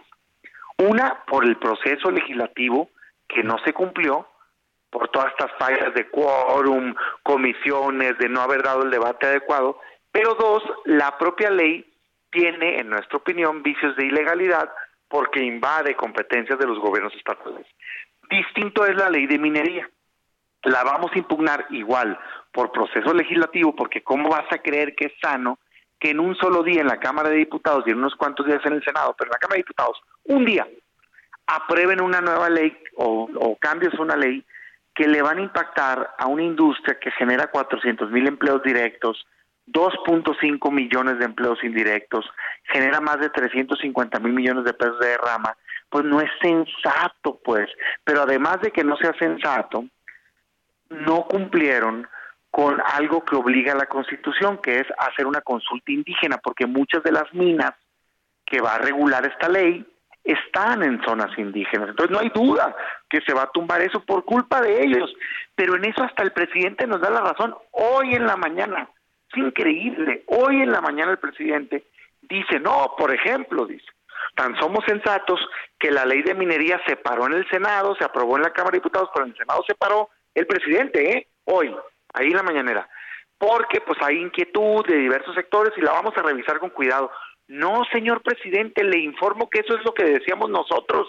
Ahí estoy grabado yo en comisiones diciendo exactamente lo que dijo el presidente. Oigan, tiene cosas buenas esto, pero hay inquietudes de los pequeños y medianos mineros, tenemos que escucharlos, hay inquietud de que el Estado no va a poder explorar, démonos el tiempo, hagamos la consulta. Bueno, pues según el presidente eso pasó, pues no, presidente, resulta ser que son tan antrabancados los senadores que la aprobaron sin ver. No, entonces así te puedo ir en todas las leyes. No, hombre, claro que las vamos a tumbar, hombre, es cochinero. A ver, oye, y mientras toda esta discusión este, se lleva a cabo, todas estas impugnaciones, eh, pues de acuerdo con la información de la Secretaría de Hacienda del 31 de diciembre del 23, el Fondo de Salud para el Bienestar contaba con un monto de 75.205 millones de pesos, lo que representaba, lo que representa que desaparecieron 44.392 millones desde que inició el INSABI en 2020. O sea, si van a desaparecer el, INSABI, bueno, primero tienen que empezar por decir qué pasó con el dinero. Claro, yo te diría que salud es una de las principales deudas de este gobierno. Es un desastre el gobierno, ¿no? Tenemos una crisis de seguridad, este, en fin, muchos temas. Pero, pero ahí sí que, híjole, Dios santo, no han hecho más que empeorar, empeorar, empeorar. Dice el presidente que estaba mal el seguro popular, que ni era seguro ni era popular. Muy pegajosa la frase, ¿no? Pues mira, será el sereno, pero le entregaron al presidente un país que tenía 20 millones de mexicanos sin acceso a salud y él ya lo lleva en 35. O sea, hay 15 millones de mexicanos más que cuando él entró que no tienen acceso a un sistema básico de salud, por Dios. Hoy había cosas que mejorar sin duda, pero lo destruyeron. Crearon ese INSABI que les dijimos que iba a fracasar, ya fracasó, hoy aceptan que fracasan, pero hacen otra vez con las patas un nuevo modelo, no le explican a nadie y ahí van en un solo día. Va a volver a fracasar desgraciadamente. Tendríamos que tomar estas cosas con responsabilidad. Entonces, eso es lo que estamos defendiendo desde la oposición. No se trata de bloquear, no se trata de no aceptar que tiene mayoría, se trata de querer que se hagan las cosas bien. Y en esa sesión fue un desastre ilegal que vamos a impugnar y que vamos a ganar para que se vuelva a dar el debate y se hagan cosas positivas para México. Bueno, Damián, pues muchas inquietudes, Miguel Aquino también. Adelante, por favor. Damián, me da mucho gusto saludarte. Y senador, escuchaba muy atento a Ricardo Monreal que decía, están enojados los de la oposición y quieren iniciar todo esto por un tema de las formas. Dice, pues finalmente se aprobaron todas, pero ¿por qué no están impugnando las demás? Aquí creo que es importante aclarar, no se está impugnando por la forma tan rápida que se me que se aprobaron, sino finalmente por lo contenido y cuáles son las que no van a presentar ustedes controversia. No, mira, a ver, por las dos, o sea, tú usas la impugnación, por eso no fuimos al final cuando se cambiaron, que avisaron de último momento, pues lo que ya era validar una ilegalidad. Pero claro que, por ejemplo, la ley 3 de 3 fue un compromiso público que hicimos.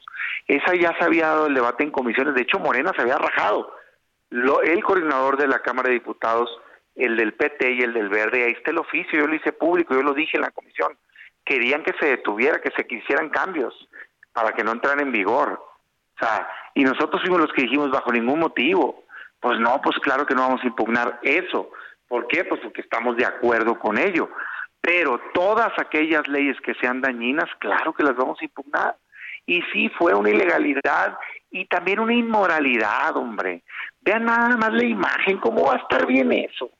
Hay mesas puestas, este, parece una verbena, ¿no? Todo el mundo con los tacos y todo. Pero es el Senado de la República, ¿qué les pasa? Pues hay que debatir las cosas de cara a los ciudadanos de manera pública con transparencia, con el tiempo necesario y hacer cosas positivas para el país. Damián Cepeda, senador del PAN, gracias por platicar con nosotros y seguiremos muy de cerca este proceso pues de entrada de las impugnaciones eh, y pues, seguiremos al habla.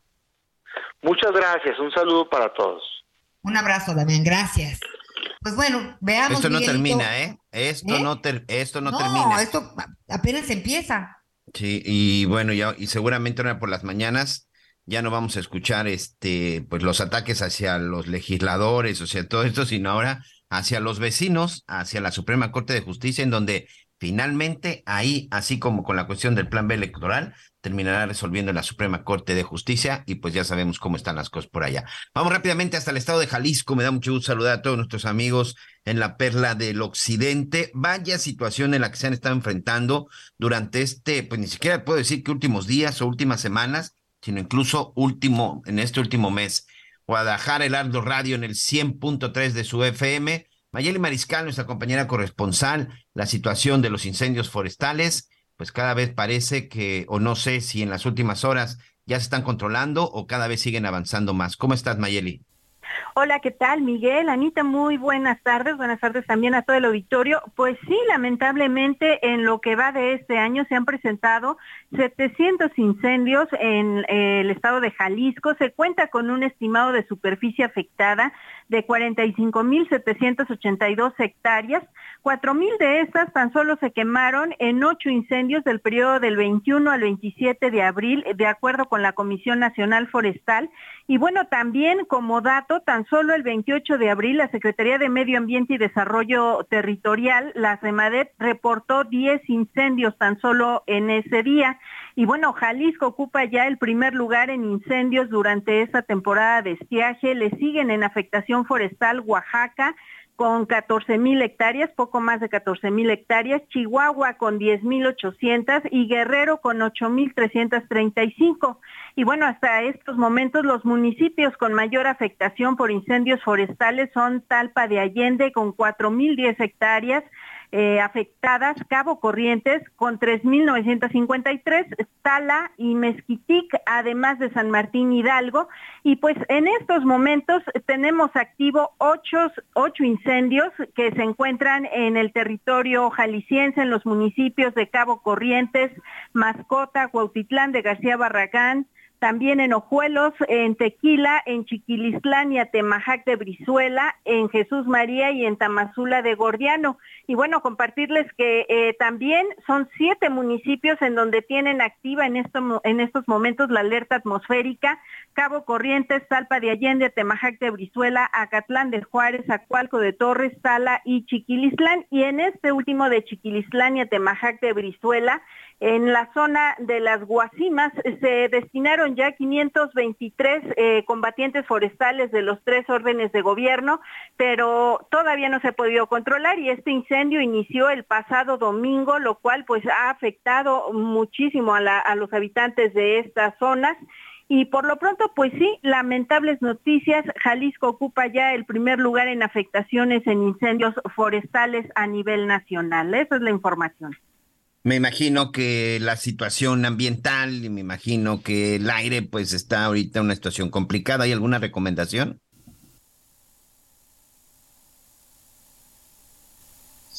Se nos fue Mayeli. Bueno, pues ahí está.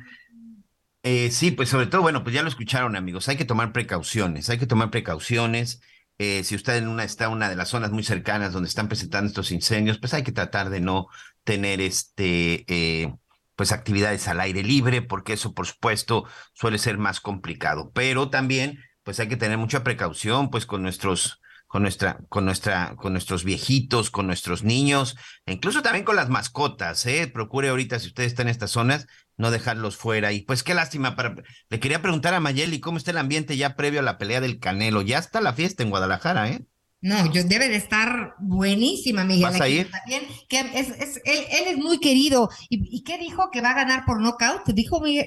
No, lo, sí, lo... claro, claro, que pues ahora sí que él va a buscar este ganar por knockout, que va a estar viendo la, que va, que va con todo para demostrar, bueno, pues quién es quién, y sobre todo, bueno, pues regalarle un knockout a todos sus este Ahí está todos Mayeli, aficionados.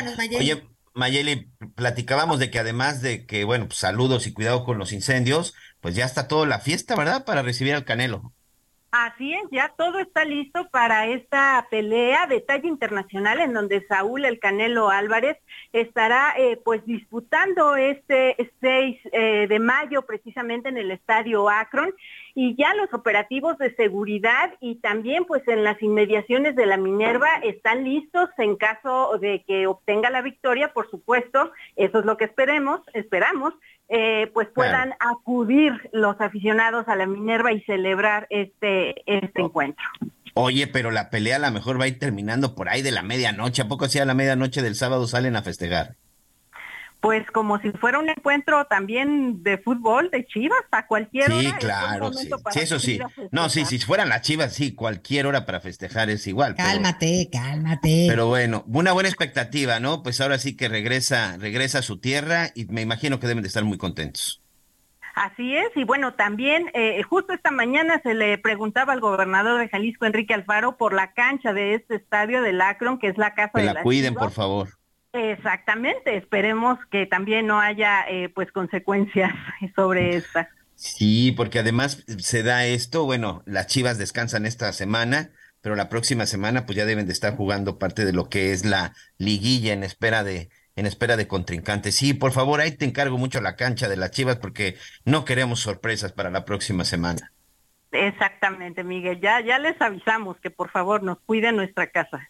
Muy bien. Mayeli, te mando un abrazo. Muchas gracias. Saludos a todos nuestros amigos en el estado de Guadalajara.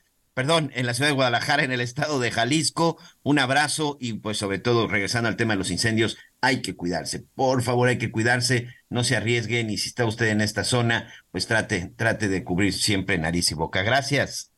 Muy buenas tardes para todos. Oye, Miguel. Y bueno, ¿sabes oye, que- y antes de irnos, nada más déjame decir muchas felicidades a todos los aficionados de Star Wars. Hoy es el día de Star Wars. Hoy es el día en donde todos los aficionados nos ponemos muy contentos porque nuevamente por Mándanos una foto de tu oficina para que vean de qué estamos hablando, Miguelito. Les voy a mandar nada más una la foto de un retrato de un reloj que tengo aquí que es en donde voy viendo los tiempos que nos va dando nuestro producto. Oye, pero mientras nos mandas esa foto nada más en relación a los incendios, según la CONAMP eh, y CONAFOR, de 10, 7 incendios en México se son provocados por el ser humano. Así que hay que tener mucha, mucha conciencia en este sentido y ya como decías, cuidado. Pues mire, la oficina de Miguel Aquino, o sea, si usted no se fija bien, no lo encuentra, porque está repleta de todos los personajes de la guerra de las galaxias. Mañana te la vamos a poner. Lo único que no tiene es la espada verde. ¿Cómo se llamaba Miguel? La espada láser. Sí, sí, sí. Esa tengo, tengo un viaje pendiente hacia la, hacia el parque de diversiones en donde está todo lo de todo lo de Star Wars, porque tengo ese viaje pendiente para ir por mi espada. Pero bueno, la verdad es un museo muy bonito y, y, pues digo, yo siempre me pongo de buenas en tu en tu oficina cuando veo a todos estos. Ahí está Yoda, ahí están todos los personajes, muy bonita decorada. Y con esto, Miguelito, pues nos vamos. Estaremos eh, pues muy pendientes de todo lo que suceda ya Javier ya nos adelantó un poco de lo que va a pasar en el Reino Unido este fin de semana y pues nos despedimos. Gracias, hasta mañana. Continúe con Salvador García Soto. Para no verte más, si logras sobrevivir al de maldad, preguntarás en dónde estás, preguntarás qué te pasó.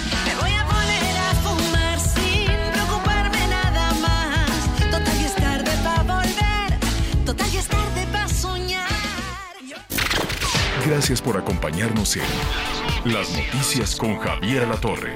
Ahora sí ya estás muy bien informado.